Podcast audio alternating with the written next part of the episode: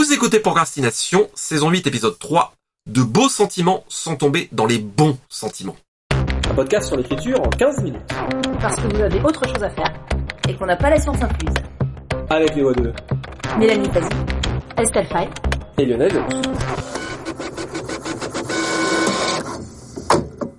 On a parlé de l'écriture de l'émotion et du sentiment à l'épisode précédent. Là, on va parler un peu plus des relations entre personnages. C'est-à-dire que c'est un, mouvement un peu euh, qui, qui, se dessine en ce moment et que moi je trouve plutôt sympathique, qui est que il y a un peu une recherche d'avoir des relations entre personnages qui puissent être saines, belles, sincères, c'est-à-dire pas forcément avoir que des gens qui euh, se euh, bouffent la tête en permanence, mais on peut se poser la question que écrire cela alors que bah dans la fiction il y a quand même toute une insistance sur la tension, sur le conflit. Donc comment est-ce qu'on peut concilier en gros ces choses-là? Comment écrire des jolies relations entre personnages qui euh, ne soient pas, euh, en gros, un peu comme le, ce qu'on disait à l'épisode précédent, la, question qu'on s'est posée, mais là vraiment sur les relations entre personnages.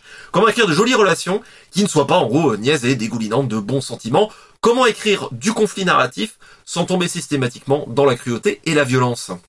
En fait, pour moi, il y a un peu deux fils différents dans ce que tu viens de dire, euh, mais qui partent, j'ai l'impression, de la même interrogation, qui est une tension aujourd'hui entre à la fois bah, avoir des personnages qui effectivement sortent un peu euh, donc de euh, je suis dark et torturé tout le temps et tout ce qui m'arrive est dark et torturé aussi. Mais il y a cette crainte derrière crainte qui, j'ai l'impression, est plus alimentée par un paysage médiatique que par les auteurs ou les lecteurs eux-mêmes, qui est la crainte de mais mon Dieu, on va nous faire un monde tout niais avec des, petites fleurs tout roses et dégoulinant de bons sentiments et façon chamallow et ça va être horrible. donc voilà, donc il y a cette crainte. Alors il y a deux choses. Petit 1, écrire le plus simple, si on peut dire, c'est ouais, on n'est pas obligé toujours d'écrire dans de la cruauté atroce. Euh, il y a plein de mouvements littéraires aujourd'hui de cozy mystery, cozy fantasy, etc. qui prouvent le contraire. Et pourtant, le cozy mystery, il y a parfois des meurtres au début. Eh ben, il y a des meurtres, mais on arrive quand même aussi à avoir des petites ambiances cocon où on va boire du thé dans un petit salon sur les côtes anglaises, les fenêtres battues par la pluie, mais on est au chaud à l'intérieur avec des scones. C'est cool. Voilà. Et ça s'écrit en France aussi, et c'est très cool mine de rien, même, ça joue justement sur le contraste aussi entre l'ambiance très glauque, sombre qu'on s'attendrait à avoir dans un polar, et puis ce petit côté un peu cocon. Il y a la cozy fantasy aussi qui arrive, parce que oui, bah, même dans un monde de fantasy, euh, voilà, il y a des gens qui vont aussi essayer de cultiver leur jardin, monter leur petit salon de thé mentionné plus haut, etc. Et il y a beaucoup de salons de thé, j'ai l'impression, dans tous les cosy et tout. Après, euh, moi, je suis plutôt café, mais je suis très pour les salons de aussi, hein, très partisane. Donc ça, c'est plus simple. Ouais, on n'est pas toujours obligé de l'avoir de la cruauté et même, comme j'ai dit dans plusieurs épisodes, d'avoir des moments de pause un peu. Si vous voulez avoir des gros moments cruels, c'est bien parce que ça les met en valeur. Et c'est encore plus cruel quand le destin affreux s'abat sur vos personnages alors qu'ils viennent de prendre le thé dans le petit salon, etc., mentionné plus haut. Et maintenant, l'autre branche qui est la plus dure à traiter, c'est, oui, accepter et même pour moi, je trouve que c'est mieux parce que ça fait des mondes plus complets, qu'on peut avoir pour le coup des mondes qui sont super dark, plein de tensions et tout. Mais dedans aussi, les relations entre les personnages, c'est pas se déchirer tout le temps. Au contraire, en fait. Par exemple, un truc qui me tenait à cœur quand j'ai fait donc les Révoltés de Bohème, qui est le plus dark des deux Bohènes, c'est mine de rien, dedans, bah, il y a un vieux couple. Ils sont ensemble depuis 25 ans et par ailleurs, ils sont en train d'essayer de faire continuer à vivre une flamme révolutionnaire dans une ville où c'est méga compliqué. Ils ont des dangers hardcore qui les menacent, mais vraiment tous les jours, quotidiennement, quoi. Ils vivent une vie super difficile au milieu des dangers. Mais eux, par contre, ils sont ensemble comme un, couple normal qui est ensemble depuis 25 ans et qui se posent pas trop de questions, mais juste qui se soutiennent l'un l'autre, quoi. Et puis, ouais, ils ont peur pour l'autre aussi. Et voilà, et ça fait partie du monde. Et c'est, pour le coup, des relations qui, je trouve, sont encore sous-représentées notamment en dark fantasy, et ça fait partie pourtant de ce qui rend un monde non seulement crédible, mais aussi humain, et c'est ce qui permet aussi une identification, mine de rien, du lecteur dans ce monde, parce que oui, on se dit, mais finalement, ça peut être, voilà, enfin, ou euh, voilà, enfin, c'est un couple qui ressemble à plein de couples autour de moi, celui de ma tante, mes grands-parents, j'en sais rien, que sais-je. Et comment il réagirait s'il se retrouvait là-dedans? Et dans ce qui est, bah, pas vraiment du genre de l'imaginaire, mais qui m'a beaucoup fait réfléchir là-dessus, il y a l'armée des ombres qui est le grand film sur la résistance, mais où finalement, ben, c'est des gens normaux avec des enfants, des parents, des familles. Et ces relations-là, elles font partie, en fait, de leur quotidien. Et ils ont un quotidien, y compris justement dans ce monde où ils sont constamment mis à l'épreuve. Et parfois, ça va jouer contre eux de manière atroce. Et justement aussi, les pousser à avoir des attitudes qui sont on pourrait dire inutilement dangereuses, mais qui se comprennent parce qu'ils veulent garder un peu de ce quotidien quand même. Et parfois, c'est juste quelque chose qui est dans l'histoire, en fait, dans le background, quoi. Donc, euh, je sais pas si tout ça été clair, mais en gros, c'est oui, euh, faire exister des histoires qui soient pas que de la cruauté, et en même temps faire exister des moments euh, un peu plus normaux et quotidiens dans des histoires cruelles. Bah, je suis d'accord complètement avec ce que tu viens de dire. Euh, effectivement, la question du contraste que tu as évoqué euh, dans cet épisode, dans le précédent, me, me paraît être assez euh, évident. J'ai réfléchi à des exemples d'œuvres ou de, de, scènes ou de choses qui m'avaient marqué en matière justement de beaux sentiments qui ne tombent pas dans les bons sentiments euh, dans les relations. Et à chaque fois, ce qui, re, ce qui venait, c'est qu'il y avait un élément de contraste de décalage, quelque chose de...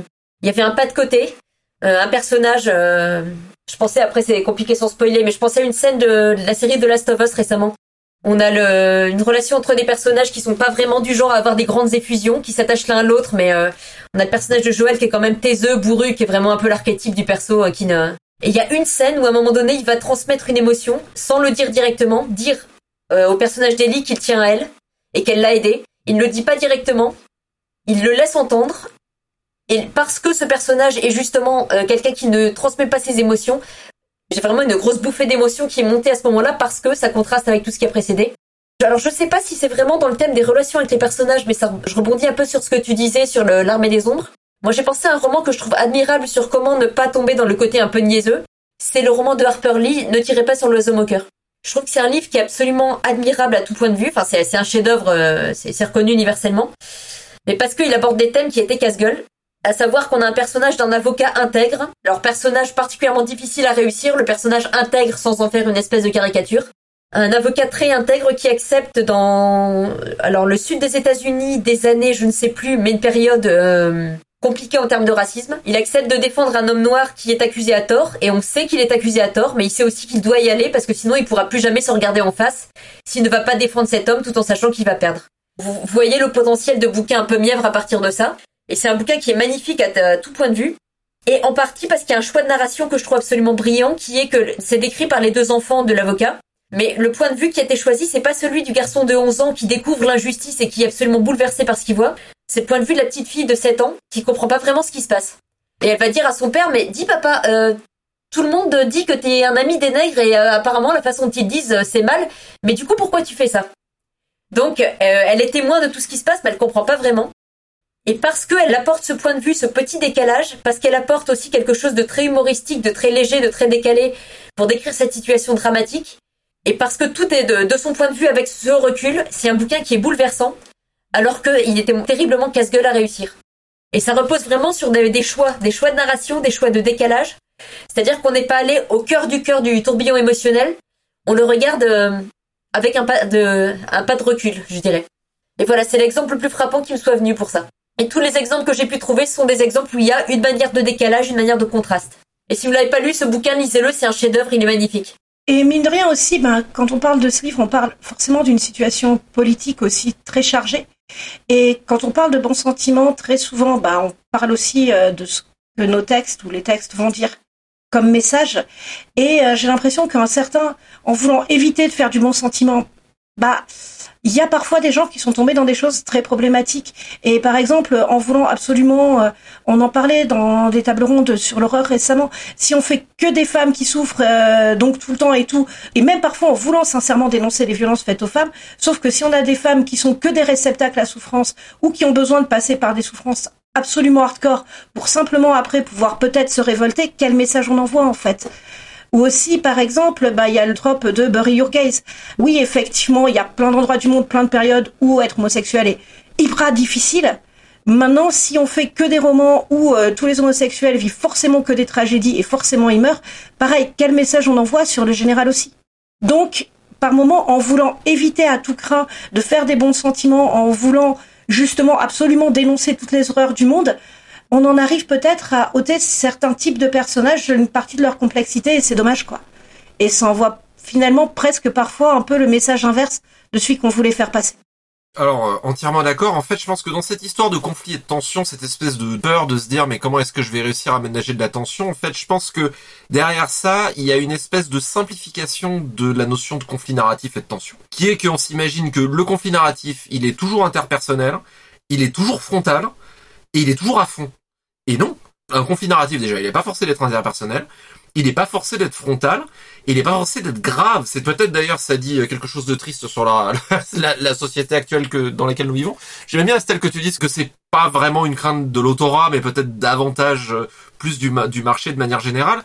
Il peut y avoir, c'est possible, c'est même peut-être la marque de la civilisation, il peut y avoir des divergences et des désaccords respectueux. Moi, l'exemple que j'aime beaucoup dans ça, c'est Frodon et Sam, tout simplement, en fait, qui euh, ont quelques tensions entre eux quand Gollum arrive, mais globalement, il n'y a pas de doute que l'objectif et la difficulté est à l'extérieur. Aussi, de manière générale, pour peut-être essayer un peu d'ouvrir les, les, euh, les, idées, et je balance ça là, comme on dit, euh, rapport au type de conflit narratif qu'on peut avoir, je sais que c'est très à la mode, y compris, euh, bah voilà, je parlais de Star Trek à l'épisode précédent, euh, dont moi je reste un grand fan. Je suis très peiné, j'aime bien certains trucs du Star Trek moderne, mais il faut toujours qu'il y ait un antagoniste, un adversaire. Alors que non, un des trucs de base et que moi j'aime dans le Star Trek historique, c'est que la source du conflit extérieur qu'affrontent ou que rencontrent les protagonistes, ça peut être un mystère, ça peut être une incompréhension. Il euh, n'y a pas forcément un méchant qui veut leur péter la figure. Je trouve ça dommage d'en revenir à ça. Donc, on peut largement ouvrir les conflits aussi un autre type de conflit narratif, la tension romantique, la difficulté d'approcher une situation, l'humanité tragique, les situations humaines, souvent elles sont confuses, elles sont compliquées. On peut être retenu par euh, du passé, des douleurs, des failles, etc. Et peut-être même dans le cours d'un récit les transcender. Donc on peut ouvrir tellement de choses et sortir du truc frontal où on s'oppose nécessairement, que ce soit dans le cadre interpersonnel où on peut avoir toute la palette des émotions qu'on a évoquées à l'épisode précédent, ou dans le cadre du récit où c'est pas forcément qu'il y a quelque chose à vaincre dans l'absolu, peut-être quelque chose à accomplir à ce moment-là éventuellement, mais c'est pas forcément un adversaire. Moi, il y a, une série euh, rapport à ça que j'aime énormément, euh, qui est euh, sur Apple TV+, qui est Ted Lasso en fait, et qui n'est pas mièvre et qui n'est pas niais. Ça m'intéressait pas du tout sur le papier. Où en gros, c'est l'histoire d'un coach de football américain qui vient coacher une équipe de foot anglais en Angleterre.